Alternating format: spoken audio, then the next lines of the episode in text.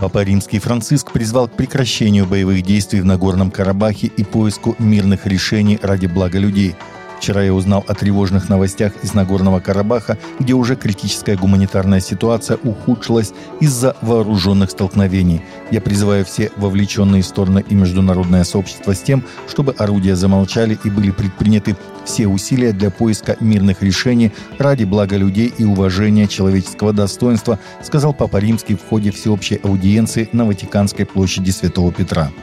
Азербайджан 19 сентября начал антитеррористические мероприятия локального характера для восстановления конституционного строя в Карабахе.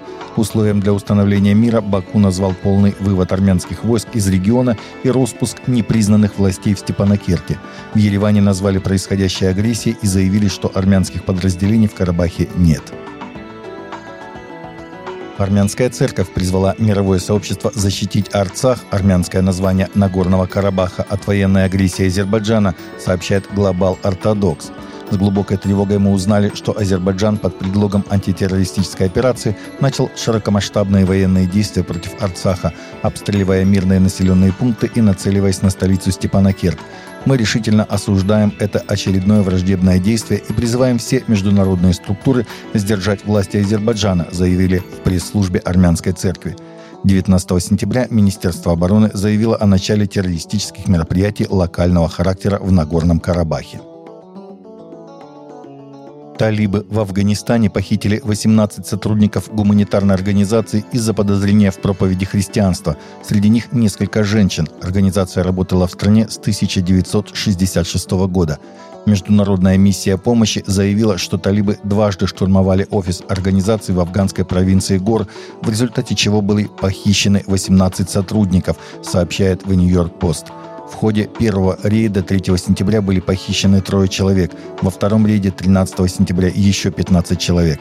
И АМ заявила, что не осведомлена об обстоятельствах, которые привели к этим инцидентам, и не была проинформирована о причине задержания сотрудников.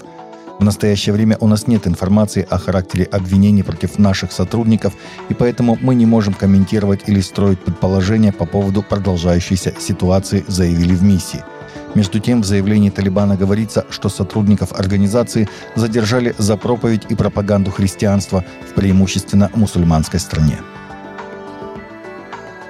Компания Glue, ведущая технологическая платформа, призванная объединить экосистему веры и освободить ее коллективную мощь, объявила о запуске бесплатного онлайн-мастер-класса по евангелизму, созданного в партнерстве с ассоциацией Луиса Палау и движения He Gets Us – «Он нас понимает» сообщает christiannewswire.com. Проект вовлечения культуры «Мастер-класс по евангелизму» состоит из восьми частей. Пошагово объясняет людям, как наиболее эффективно распространять благую весть об Иисусе Христе, соотнося ее с тем, что происходит в культуре. Ведущими цикла стали известный евангелист Кевин Палау и миссиолог Эд Штетцер – а также такие спикеры и авторы, как Кристин Кейн, Марк Миттельберг, Нона Джонс, Грег Стиер, Ребекка Макфалин, Эндрю и Венди Палау.